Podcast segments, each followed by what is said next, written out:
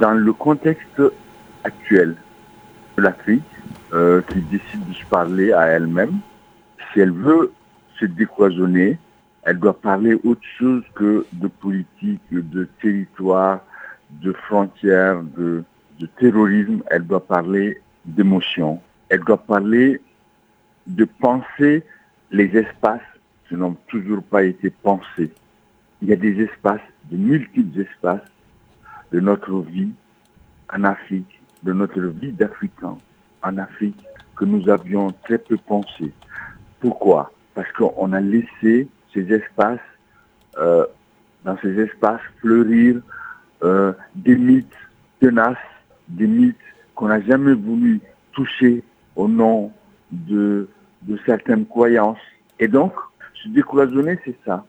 C'est d'abord à l'intérieur de nous-mêmes par rapport à nos histoires passées et présentes, mais aussi par rapport aux histoires qui sont juste à côté de nous. C'est-à-dire, les histoires de l'Afrique entre les Africains n'ont pas, pas, besoin de frontières, elles ne considèrent pas les frontières. La douleur, la violence, elle est la même pour nous tous.